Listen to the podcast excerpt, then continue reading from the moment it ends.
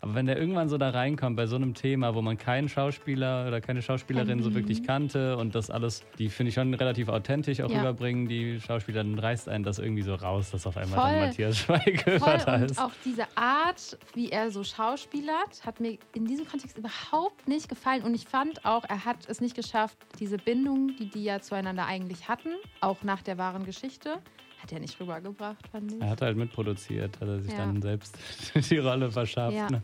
fürs Netflix-Titelbild.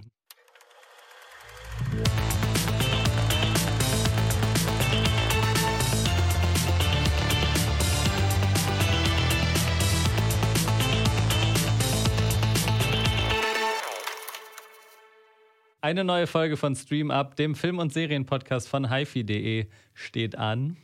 Und mir gegenüber sitzt wie meistens die Ronja. Servus. Guck mal, ich habe was anderes gesagt. Ich habe mich die Krass. ganze Zeit überlegt, was ich sage, ja. Und dann bist du auf so einen kreativen Einstieg gekommen. Ja, ich habe mich auch richtig komisch gefühlt, das gerade so zu sagen, weil das sage ich nie. Ich habe noch Hat nie man gar nicht gemerkt Servus daran, gesagt. dass du direkt danach irgendwas gesagt hast. Voll authentisch. ähm, ja, also meistens sage ich jetzt nur, weil wir letzte, letztes Mal zum Beispiel nicht zusammen aufgenommen haben. Da musstest du mit dem Max aufnehmen, mein Beileid. Spaß. Ähm, Es war auch, es war tragisch ohne dich. Ja, ja, kann ich mir vorstellen. Äh, aber jetzt sind wir wieder in Original-Besetzung Ja. und haben natürlich Themen für euch mitgebracht. Das ist, Hauptthema heute ist The Swimmers oder Die Schwimmerin, ein neuer Netflix-Film, der auf Platz 1 der aktuellen Netflix-Filmcharts steht. Habt ihr vielleicht auch schon was von mitbekommen? Da werden wir gleich drüber reden. Aber es gibt auch noch eine kleine Neuerung für den Einstieg. Oh ja, und wir haben noch ein zweites Top-Thema. Das ist noch nicht erwähnt. Ich bin raus aus dem. Aus dem Game. Ja. Wir reden noch über das Finale von 1899. Und ja, Leon und ich haben ja noch gar nicht persönlich miteinander darüber gesprochen, wie wir es fanden. Genau, das war ja letzte Woche, vor zwei Wochen bei euch Thema. Und werden wir dann nach den schnellen Streaming-Tipps nochmal einen kleinen Spoiler-Part machen, wo wir dann nochmal über das Ende reden. Also falls ihr das noch nicht geguckt habt, dann äh, könnt ihr den Part skippen. Oder wenn es euch egal ist, äh, wenn ihr gespoilert werdet, könnt ihr den natürlich auch hören. Aber wie gesagt, erstmal reden wir über The Swimmers, dann schnelle Streaming-Tipps, dann 1899 und davor machen wir was, Ronja? Ja, wir haben eine neue Kategorie gefunden von unserer tollen äh, Pauline, unsere neue Social Media Managerin. Und die hat sich etwas überlegt für den Podcast. Und zwar ziehen wir jetzt vor jedem Start der Folge einen Zettel aus so einem so einer wunderschönen Tasse, ähm, einer typischen Firmenbürotasse. Und da stehen verschiedene Fragen drauf und die machen wir jetzt immer zum Einstieg, die wir dann beide beantworten. Genau, und wir wissen nicht, äh, welche Das ist Fragen drin sind. Letzte Woche hat Leon da schon nach einem Gin Tonic reingeschaut in einen Zettel. Ja. Das stimmt. Aber den Rest der Fragen kennen wir nicht. Die, äh, die wurden uns aufgeschrieben. Und Ja. ja, dann äh, Ich- zieh doch gerne die Ja, erste Frage Ich aller jetzt Zeiten. mal. Also Zettel ist für alle, die das natürlich jetzt nicht sehen können, ist orange auf einem Post-it Also geschrieben. alle, wer kann das denn hier gerade sehen? Nur wir beide. so. Ja, Leon, das ist die perfekte Frage für mich natürlich. Trash-TV-Format, das ich gerne gucke bzw. geguckt habe. Das ist deine Frage, aber Ja. da du sie vorgelesen hast, antworte ich mal zuerst. Also ich habe ja schon öfter gesagt, dass ich nicht so viel Trash-TV äh, gucke oder eigentlich überhaupt Eigentlich keins. gar nicht. Aber ich habe diese eine legendäre Staffel vom Sommerhaus der Stars gesehen mit Kubilai, wo er den Bachelor Dude Mangold Mangold, ne? angespuckt hat und wo es danach so sehr extreme Mobbing-Situationen gab in diesem Haus. Die habe ich damals geguckt. Die haben wir dann im Urlaub noch mit ein paar Leuten zu Ende geguckt. Das war schon ganz unterhaltsam, aber ich habe mir danach auch gesagt, okay, du hast so viel Zeit jetzt damit verbracht, das musst du jetzt nicht nochmal machen. Du hast einmal miterlebt, was da so abgeht. Das reicht auch. Und ich habe letztens noch mal einmal in ein Trash-TV-Format reingeschaut. Und zwar, weil Jeremy Fragrance im Promi Big Brother Haus ah, okay. war. Mhm. Habe ich mir mal eine Folge so ein bisschen durchgeskippt, war aber super langweilig, dann habe ich auch wieder aufgehört. Ja, das sind auch die beiden Formate, die ich nie schaue, muss ich echt sagen. Die sind mir zu trashig. Ja, die sind einfach extrem. Ja, Die genau. sind nicht so äh, heile Welt-Formate. Das sind ja auch nicht unbedingt Dating-Sachen, sondern eher so irgendwelche C-Promis, die schon bekannt sind und die gehen dann halt irgendwo da. aber rein. Trash-TV ist ja nicht gleich Dating-Format. Ich gucke ja meistens Dating-Formate. Ja, ja, und davon gibt es ja auch so viele. Love, love, love. Und was ist da das nur. Beste? Das steht doch quasi da drauf, oder? Das Beste, was ich je geguckt habe. Also ich glaube, das war schon die Love Island Staffel während Corona, als Corona 20 war das Jahr, wie wir alle Mit wissen. dem einen. Mit diesem einen Dude. Mit äh, dem Hendrik und Ja. Aurelia. Ja, es war. Habe ich auch ein bisschen mitbekommen nebenbei. Ja, es hat mich einfach so abgeholt, aber ich glaube, das lag einfach an der Zeit. Das hat jetzt nichts direkt mit dem Format oder der Staffel zu tun. Ich habe da so mitgefiebert. Und das war übrigens auch mein Schon Start. mitgefiebert. Ich habe mitgefiebert, wirklich. Und ähm, das war auch mein Start ins Trash-TV. Davor habe ich gar kein Trash-TV geguckt. Und ich sag's dir, wenn man einmal da drin ist, dann kann man nicht aufhören, weil du kennst ja dann auch immer mehr Leute und so. Und die kennen sich ja auch untereinander und dann bist du voll drin im Klar, Business. ist super spannend. Ja. Und aktuell gucke ich, äh, und genau eine Staffel noch, die mir noch einfällt, war Bachelor in Paradise letztes Jahr, als sich da zwei kennengelernt haben, nämlich Serkan und Samira. Und die haben ein Baby bekommen. Und die haben das im Bachelor in Paradise gezeugt. Das, ist doch. das Romantischste, was ich jemals gehört Ja. Also, das hat mich da. Die haben eine richtige Love, also eine richtige Love entwickelt, ne? Liebesbeziehung. Verrückt. Und das fand ich total authentisch und toll. Das habe ich gerne geschaut. Ja, dann habt ihr ein paar Tipps, wenn ihr Trash-TV Ja. guckt. Und ja, von Trash-TV kommen wir dann mal zum Gegenteil, und zwar Ja. Netflix-Filme.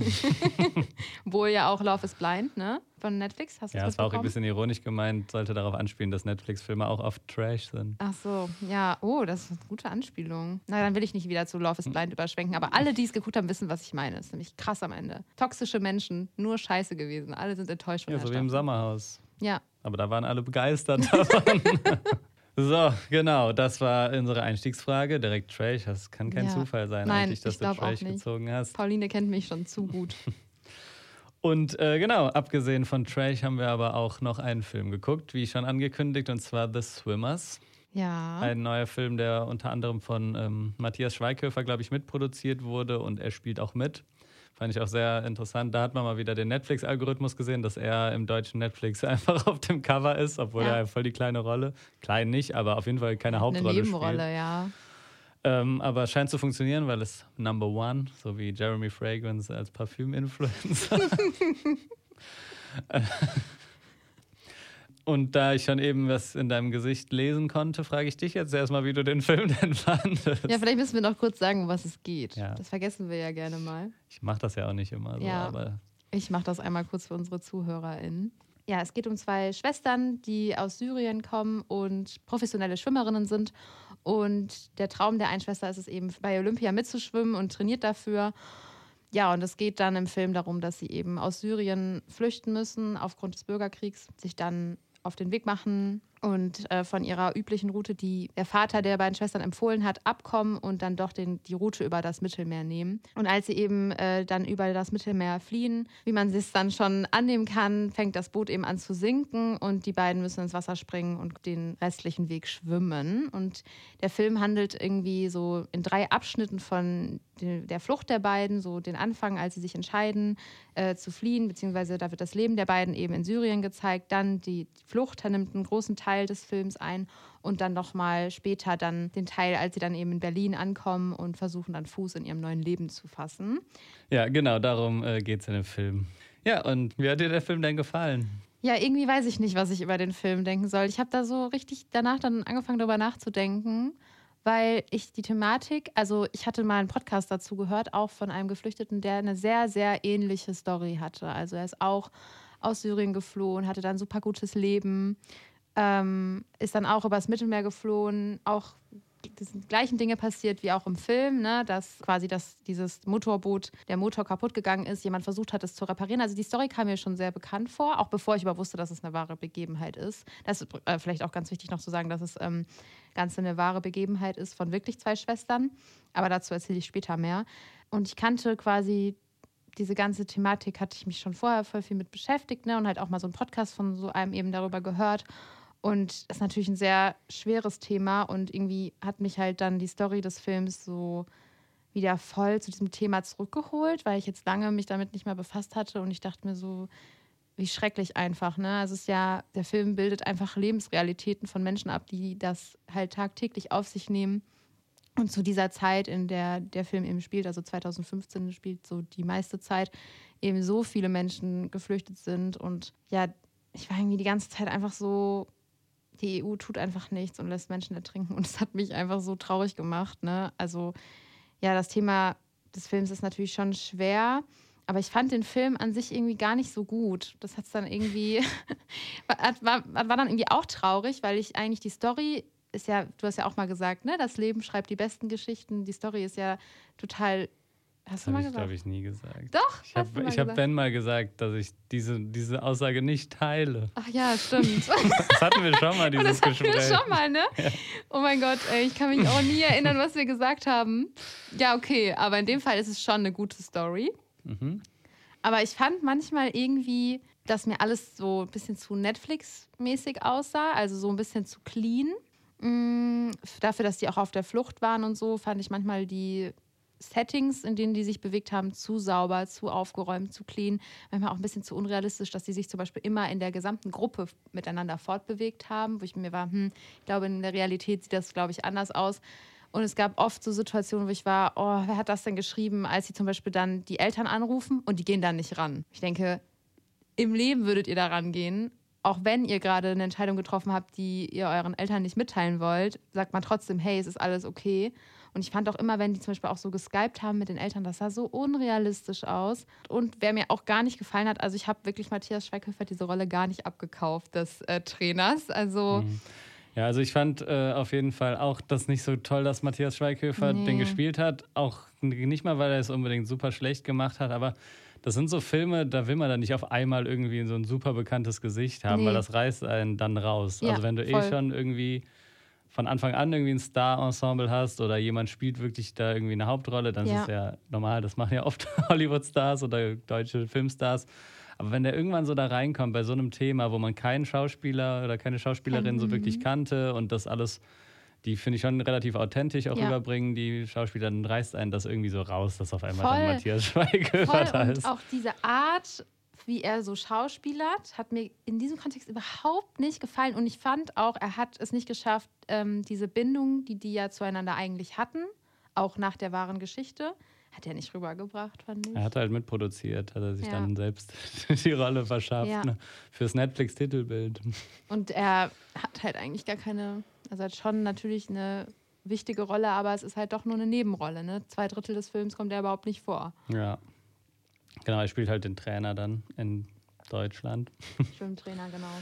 Ähm, ja, also ich fand den, glaube ich, ein bisschen besser als du. Ich fand schon, dass der Film, also ich fand es, dass er diese Gratwanderung ganz gut hinbekommen hat, dieses Thema doch irgendwie gebührend zu thematisieren, aber gleichzeitig eben nicht, wie du auch schon gesagt hast, nicht so ein Film zu sein, der dich jetzt so super krass runterzieht, weil du du erzählst schon die Leidensgeschichte, aber du erzählst auch Erfolgsgeschichten zwischendurch. Und ich fand das eigentlich ganz gut. Also ich finde zwar auch, man sollte schwierige Themen nicht unbedingt leicht konsumierbar machen, Ja. aber ich finde es auch gut, wenn solche Geschichten mal auf diese Art und Weise erzählt werden. Und am Ende gibt es eben auch noch ein, so ein paar ähm, so ein paar Infos Ja. darüber, wie es wirklich jetzt weiterging im Nachhinein, weil es ja eben auf einer wahren Begebenheit äh, beruhte. Und da wurden, werden dann halt auch nochmal sehr krasse Sachen irgendwie äh, einem gesagt und einem erzählt. Und das fand ich, hat das, das dann auch so wieder ein bisschen eingeholt am Ende, weil das ja nicht alles super positiv irgendwie weiterging.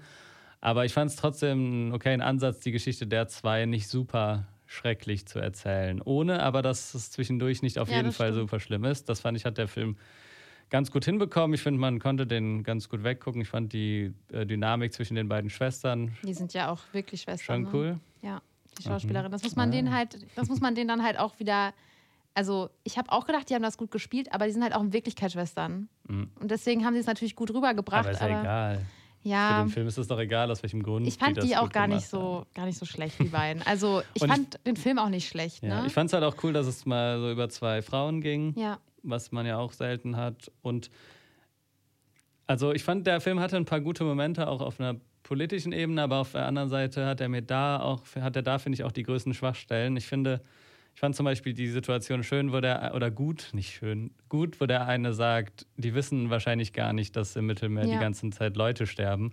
Weil man da als Zuschauer, als Europäer so in, da, dem, dem kann man halt direkt widersprechen, Ja. weil wir wissen das. Man kann direkt sagen, nee, das stimmt nicht. Aber Ja. im Film widerspricht keiner, weil keiner der Geflüchteten es wahrscheinlich für möglich hält, dass wir das Mhm. wissen und trotzdem nichts tun. ja. Und das fand ich zum Beispiel, das waren manchmal so Momente, die gut funktioniert haben. Aber auf der anderen Seite finde ich, dass so die Mitschuld der EU und von Europa sehr mhm. Kurz kommt. Ja. Und das hat wahrscheinlich auch damit zu tun, von wo der Film finanziert wurde und dass ja. es irgendwie um Olympia auch geht und so, was ja auch irgendwie dann eine enge Verbindung hat zu auch Griechenland. Griechenland kommt ja auch vor, kommt jetzt auch nicht super gut weg. Also da werden schon Momente gezeigt, wo die EU versagt. Aber die letztendliche Kritik kommt doch relativ kurz. Und auch, es wird auch nochmal dieser, dieses Narrativ von Angela Merkel, die da alle Leute ja. begrüßt und so, äh, wird da auch nochmal so ein bisschen weitergetragen, was vielleicht in dem Jahr auch gestimmt hat, aber was seitdem ja in den Folgejahren dann auch nicht mehr irgendwie das, ja. das, äh, der das Zustand stimmt. war. Ja, das Politische ist schon ein bisschen zu kurz gekommen manchmal. Aber also ich habe noch zwei Sachen, die mir dazu einfallen, nämlich diesen Podcast, den ich gehört habe, da hat ja auch ein Geflüchteter von seiner kompletten Fluchtroute erzählt, der ist genau die gleiche, ist genau die gleiche Route gegangen. Und der hat tatsächlich genau das erzählt, was auch im Film vorkam. Und zwar, dass wirklich von Land zu Land, je nördlicher es, äh, die gekommen sind, desto eher wurden die aufgenommen. Also, dass sie dann auch in Österreich das erste Mal so empfangen wurden mit Suppe, die haben irgendwie so keine Ahnung, Sachen bekommen. Die haben bei fremden Familien gewohnt, durften da das erste Mal duschen und davor wurden die quasi auch die ganze Zeit immer so behandelt, wie dann auch eben im Film, ja, mhm. Flüchtlinge drau bleibt draußen. Und, keine Ahnung, so wie das halt im Film gezeigt wurde. Also ich glaube, es ist schon so an der Realität nah dran, aber mittlerweile ist es halt auch nicht mehr so, ne? Und das, wie du gesagt hast, das kam schon ein bisschen zu kurz. Aber ich glaube, es gab zum Beispiel so eine Szene, wo ich wirklich so war, irgendwie finde ich das so schlecht geschrieben. Und sowas macht es für mich dann halt das Ganze so ein bisschen, also ich finde es dann schade, dass es halt an manchen Punkten dann nicht ganz so authentisch ist. Da saßen die nämlich so am Ufer und haben sich da gerade so kennengelernt. Ne? Da saßen die so im Kreis, also die Geflüchteten. Und dann sagt, sagen alle so, hallo, ich bin XY, ich komme da und daher. Und dann sagt der Nächste, hallo, ich bin das und das, ich koche gerne. Hallo, ich bin, wir haben uns da und da kennengelernt. Und ich dachte mir so, so findet doch kein Gespräch an dieser Stelle statt, im mhm. Leben nicht. Und das finde ich dann manch, an manchen Stellen fand ich es halt etwas unauthentisch einfach. Ja.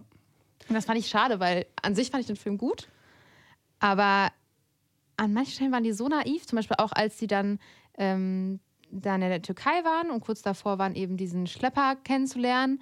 Dann sagt sie so, ach ja, wir sollten ihm vertrauen, weil er da gerade mit einem Kind knuddelt. Und ich dachte mir so, ich kann mir gut vorstellen, dass in der Realität man einfach keine andere Wahl hat. Und auch wenn der nicht mit einem Kind knuddelt, man hat ein scheiß Bauchgefühl macht es wahrscheinlich trotzdem, weil man einfach keine andere Wahl hat. Und da wird das dann so dargestellt: guck mal, der, der, der sieht so nett aus, der knuddelt da mit dem Kind, dem können wir bestimmt vertrauen. Das war mir dann manchmal zu naiv, weil so mhm. war es wahrscheinlich zu 100 Prozent nicht. Ne? Ja. Jeder weiß so, ja, oh, hier hängen so viele Schwimmwesten, komisch. Man merkt halt schon, also man merkt den Film, also der Film hat, hat nicht den Anspruch, so, so super Realismus Nein. zu erzählen, mhm. sondern der, man merkt ihm schon die ganze Zeit an, dass es ein Film ist. Also auch wie am Anfang, auch werden da manchmal Angriffe auf, äh, also Bombenanschläge ja. auf Syrien werden dann irgendwie gezeigt, während die gerade zum Beispiel auf einer Party sind und tanzen. Ja, genau. Das wird da mhm. oft so ein bisschen stilisiert und es wird eben auch so sich ein bisschen zurechtgeschrieben, gehe ich mal davon aus, dass man eben diese Aufstiegs- oder Erfolgsgeschichte dann am Ende irgendwie daraus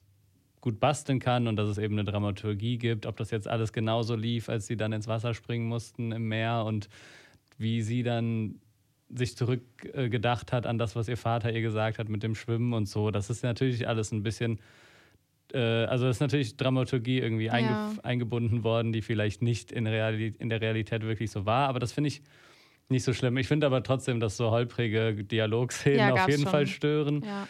Dass aber Dinge gemacht werden, die vielleicht in der Realität anders waren, das stört mich jetzt nicht. Nee, nee, aber so. Aber der Film wirkt, also was dem Film schon fehlt, ist du hast eigentlich zu keiner Sekunde wirklich das Gefühl, dass es gerade wirklich real.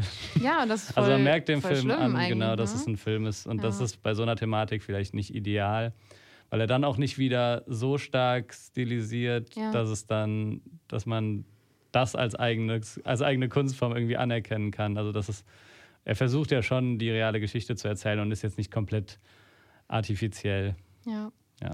Ähm, ja, ich habe noch wie natürlich ein paar Infos für dich. Die sind tatsächlich, also Schwestern, beide auch tatsächlich äh, professionelle Schwimmerinnen, die leben auch mittlerweile beide in Berlin und die Familie auch. Und äh, die beiden sind tatsächlich mit zwei anderen Personen, mussten die ins Wasser springen, weil das Boot sonst tatsächlich gesunken wäre und die mussten das auch ziehen. Die haben das sieben, acht Kilometer gezogen sogar, weil das nicht funktioniert hat. Und das fand ich richtig krass. Also, mhm. das ist ja ein Teil der Story, wo man denken könnte, das wurde dazu erfunden, aber es war halt wirklich so. Und ja, sie ist dann auch, ja, jetzt Achtung, Spoiler, sie ist dann auch äh, wirklich tatsächlich für das olympische Refugee-Team geschwommen. Und das war alles wirklich so. Das fand ich schon krass. Also, das ist halt dann doch eine sehr, also es wird ja schon sehr real erzählt. Deswegen Ja. finde ich es halt dann schade an diesen Stellen, wo es dann so nicht real war. Weiß ich Mhm. nicht, wenn die so mit der Familie auch geskypt haben, das so unecht gewirkt, hätte man auch anders machen können. Ne? Nicht so wie bei Blond, wo es einfach komplett fiktiv Ja. ja, deswegen. Ja, also von mir kriegt der Film schon eine Empfehlung, wenn, also wenn ihr das Thema interessant findet, sollte man sich den, finde ich, schon mal Ja. anschauen. Aber er ist, okay, ist vielleicht auch ein bisschen lang. Manchmal dachte man sich so Oh bei ja. manchen Momenten auch, okay, wie lange wird das jetzt auserzählt? Bei so unwichtigeren Momenten auch. Ähm, ja, dauert auch zwei Stunden 15, glaube ich. Aber ich fand den schon, ist auf jeden Fall einer der etwas besseren Netflix-Filme dieses stimmt. Jahres. Ja, Gut, dann äh, war das unser Top-Thema. Und bevor wir dann später noch über 1899 reden, kommen wir jetzt zu den schnellen. Streaming-Tipps. Und äh, wir starten mit Netflix, wie immer. Wie immer, bei Netflix ist eine neue Serie gestartet und zwar eine Horror-Comedy-Serie mit der Figur basierend auf der Adams Family, nämlich Wednesday Adam. Unverkennbar ist außerdem, dass Tim Burton äh, die Serie mitproduziert hat und auch bei vier von acht Folgen Regie geführt hat. Yes, dann ist noch äh, St- Stutz, Stutz gestartet. Stutz gestartet, ist nicht so leicht zu sagen.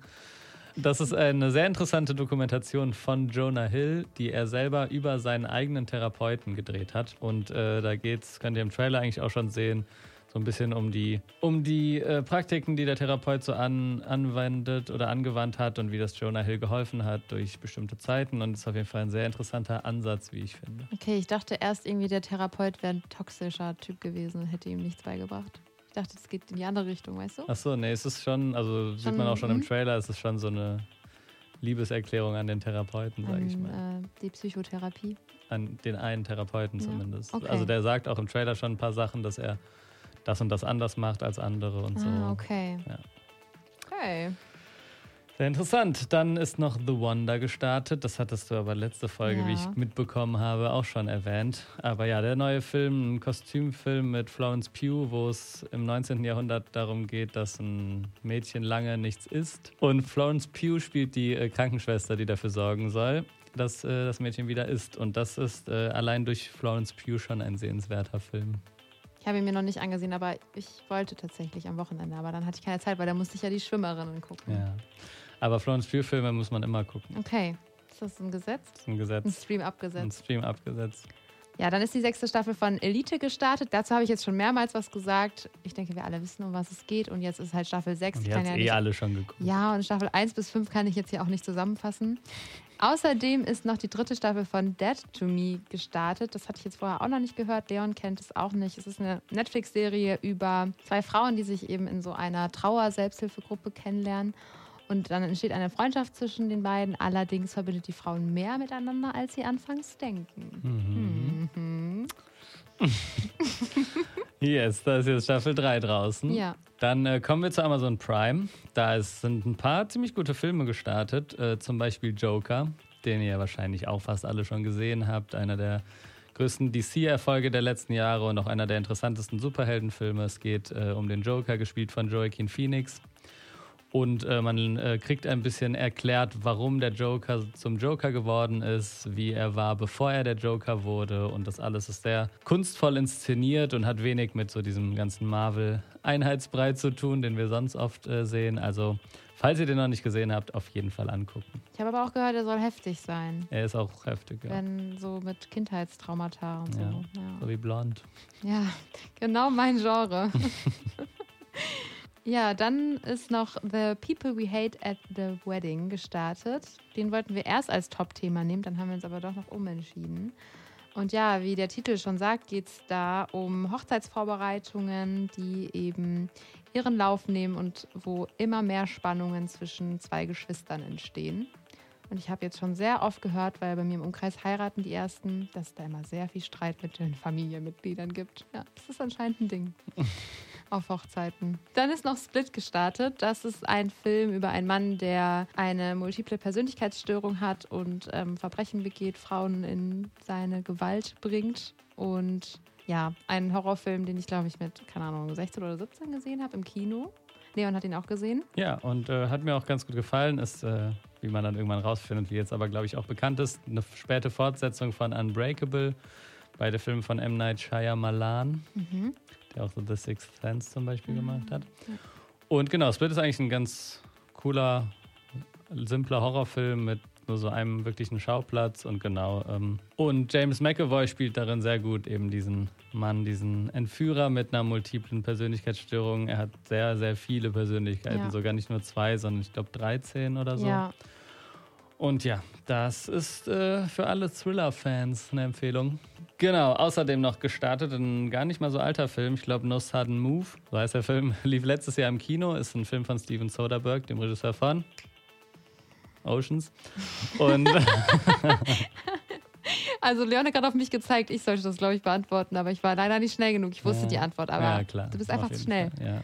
Jetzt schneidest du auch die Pause so genau. raus, damit das so klingt, als hätte ich es direkt gesagt. Hier wird gar nichts geschnitten.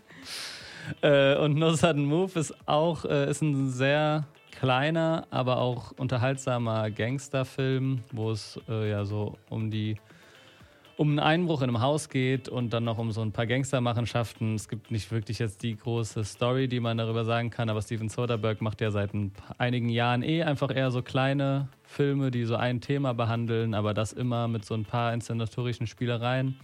Und das ist eigentlich immer ganz interessant. Der hat jetzt nicht mehr die, die Riesenerfolge wie damals mit den Ocean, mit der Oceans-Trilogie zum Beispiel oder auch mit ähm, Magic Mike. Den Film habe ich gesehen. What? Ocean habe ich auch Kommt gesehen. auch ein dritter Teil bald, ne? Ja. Ähm. ins Kino und äh, Channing Tatum naked sehen. Ja. Ja.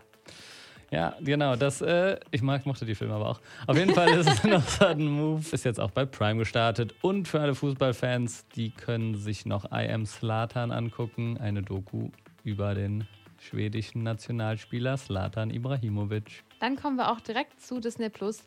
Da könnt ihr euch jetzt die finale Nordamerika-Show des Superstars Elton John in einer Länge von fast drei Stunden auf Disney Plus ansehen. Elton John Live Farewell from Dodger Stadium. Also ich werde es mir tatsächlich wahrscheinlich sogar ansehen, weil ich finde Elton John richtig toll. Aber ich habe ihn auch sehr spät erst entdeckt. Keine Ahnung, irgendwie ist er an mir vorbeigegangen, obwohl das eigentlich gar nicht möglich ist. Aber ich habe den erst richtig durch Dua Lipa entdeckt. Dann ist er in meine Bubble reingerutscht. Und das ist, darf Elton John niemals hören, dass ich ihn erst über Dua Lipa kennengelernt habe. Aber der hab, hat den Podcast. Ja, ja. klar. Elton John hat immer unseren Podcast. Ja, außerdem ist noch die vierte Staffel von The Good Doctor gestartet, habe ich auch schon einmal hier empfohlen. Da haben sich bei TikTok auch viele ähm, beschwert, dass The Good Doctor von Netflix runtergegangen ist. Jetzt gibt es auf jeden Fall Staffel 1 bis 4 bei Disney Plus. Folgt uns auch bei TikTok, ne? Ich mache immer so eine schöne Überleitung. Wir wissen. Add Streaming-Tipps. Ja, folgt uns bei TikTok. Da hat Leon auf jeden Fall jede, um jeden Tag neue Tipps und Tricks, was Netflix und Co. angeht. Ich habe so viele Empfehlungen hier. Hast gar nichts jetzt bei Disney Plus, ne? Und zuletzt ähm, die Empfehlung Santa Claus, die Serie. Der erste Santa Claus-Film ist jetzt nun knapp drei Jahrzehnte alt. Das hat mich ein bisschen geschockt gerade, als ich das nachgesehen habe. Und davon handelt eben auch die neue Serie, nämlich dass Santa Claus einen Nachfolger für seine Tätigkeit als Santa sucht. Und ja, in der Hauptrolle ist auch wieder Tim Allen, den wir ja aus den anderen drei Filmen kannten. Und ja, wer sich jetzt ein bisschen in Weihnachtsstimmung bringen will, der kann ja bei Santa Claus die Serie mal reinsehen. Und zuletzt habe ich noch eine Empfehlung bei RTL Plus, meinem Lieblingsstreamingdienst. Nein, natürlich nicht, aber eigentlich schon. Eigentlich schon. Ist auch der einzige Streamingdienst, den ich abonniert habe. Krass, oder? Krass. da ist eine Doku-Reihe gestartet, nämlich Hip Hop The Future is Female. Und da werden in einer sechsteiligen Doku-Reihe Frauen aus der Hip-Hop-Welt interviewt. Und in jeder Folge geht es eben um eine andere Künstlerin. Habe ich jetzt schon gehört, soll gut sein. Ist jetzt bei RTL Plus verfügbar. Perfekt. Und ich habe, ich weiß, ich habe es nicht reingeschrieben, aber auch noch einen Mediathekentipp. Und zwar bei Arte. Es äh, läuft gerade The Immigrant. Mhm. Da geht es in eine Flüchtlingsgeschichte von äh, dem frühen 20. Jahrhundert. Da ist The Immigrant gestartet und das ist ein äh, sehr großartiger Film, den ich wirklich sehr gut fand, ähm, über auch eine Geflüchtetengeschichte im frühen 20. Jahrhundert, 1921 kommen äh, zwei Schwestern aus Polen ähm, nach, in die USA und dann wird so ein bisschen ihr Lebensweg dort gezeigt. Und das ist der Film ist von James Gray, der auch Armageddon Time mhm. gemacht hat, den wir im, äh, beim Festival gesehen haben. Und James Gray ist eh ein großartiger Regisseur und The Immigrant, einer seiner besten Filme. Guckt den euch auf jeden Fall bei Arte umsonst an. Ey, Arte rettet uns mal wieder. Ne? Sonst war alles schlecht, meinst Nein. du was? Arte hat die besten Tipps. Äh, Tipps. Wir haben die besten Tipps, nicht Arte. Aber da kann man eine sehr schöne Überleitung machen zu unserem jetzigen Thema, nämlich hier Auswanderer in die USA. Unser zweites Top-Thema ist ja heute nochmal 1899, in der sich auch viele Auswanderer auf ein Schiff begeben und in die USA fahren wollen. Das ist eine sehr, sehr gute Überleitung. Mhm. Und äh, jetzt nochmal der Hinweis, dass wir jetzt äh, spoilern. Ja. Also wenn ihr die Serie noch nicht gesehen habt, dann skippt es entweder oder wenn ihr denkt, mir ist egal, wenn ich alles schon weiß. Aber man muss sagen, bei der Serie ist es schon von Vorteil, das alles ja. nicht zu wissen. Vor allem das, was in der letzten Folge passiert. Also Spoiler ab. Jetzt. Ja, und nicht abschalten, nur skippen, ne? Ja. Mal schön bis zum Ende Ver hören. Verabschiedung wird noch wichtig. Jetzt haben wir schon ab jetzt gesagt, jetzt hören ja, die Leute. hören die Leute nicht mehr zu. Naja. Ähm, ja, ja, ich habe ja letzte Folge, war ich ja leider nicht dabei. Wieder hier gefüßelt. Oh, ja. Das muss so rausschneiden. Ne? Ja, klar. Das ist krass, sonst am Workplace. Äh, Gefüßelt inappropriate wird. Workplace Manchmal Behavior. Füßel ich auch mit Herbert. Ja, es ist auch Und inappropriate. Tom. Ja. Wir sitzen uns manchmal gegenüber, deshalb. Ja, ich auch mit Rebecca, aber ja? auch. Das, das, hast du noch nie erzählt. Das ist nicht so mein Highlight des Tages. ja, jetzt ähm, zum Thema, ne? Zurück.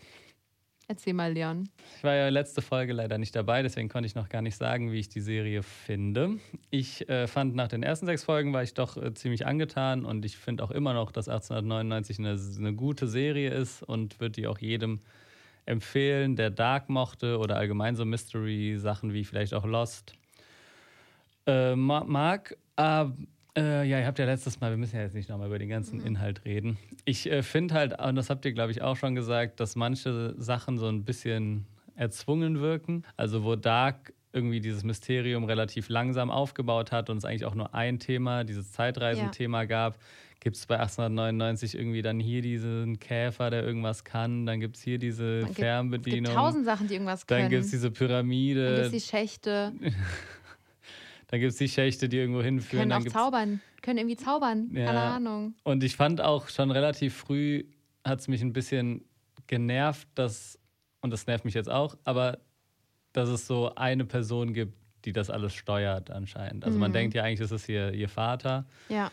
Der so, der so ein Spiel oder so eine Simulation mhm. entworfen hat und er ist irgendwie der, der es steuert. Das nimmt irgendwie so ein bisschen das, die Mystery für mich auch ja. raus.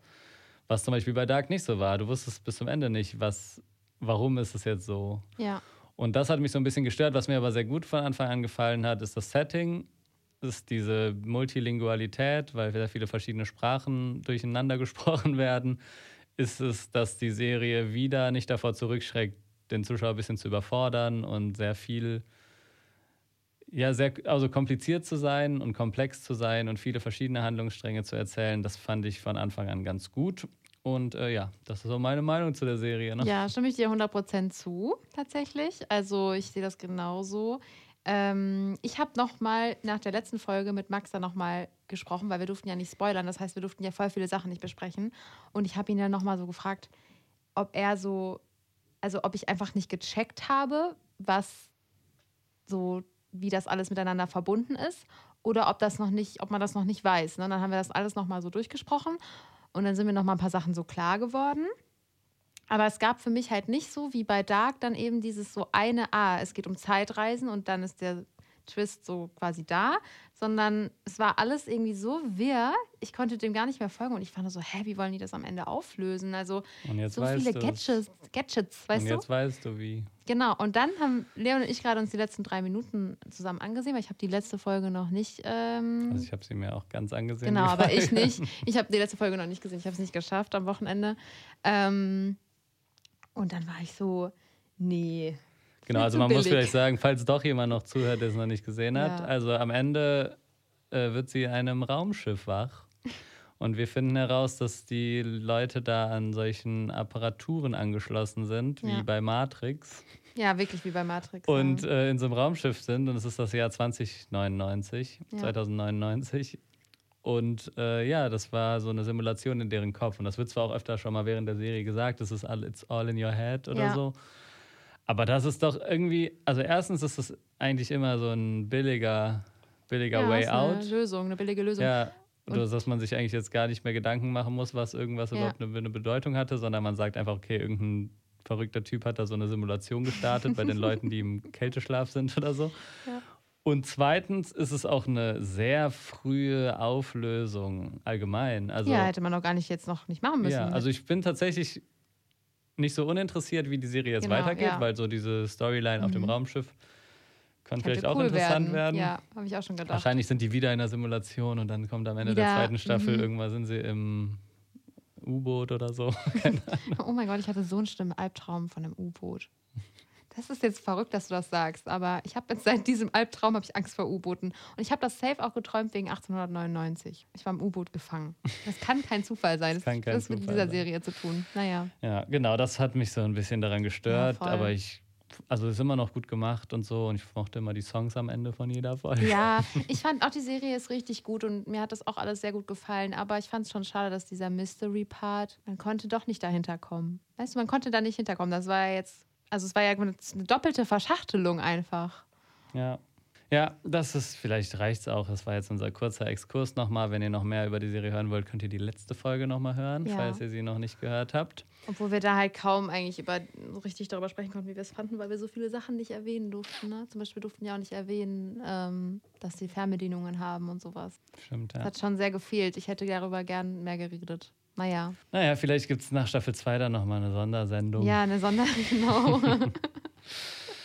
Yes, aber genau, das war es jetzt mit den Spoilern. Ihr könnt wieder einschalten, das macht überhaupt keinen Sinn. nee, diese haben alle abgeschaltet bis jetzt. Ja. Und äh, ja, das war unsere Folge von Stream Up. Ja. Wir hören uns wieder in zwei Wochen. Und wir wissen auch schon, was wir nächste Folge machen. Nämlich es gibt ein kleines Weihnachtsspecial. Und dann besprechen wir Weihnachtsfilme. Vielleicht ja auch wieder mit Max.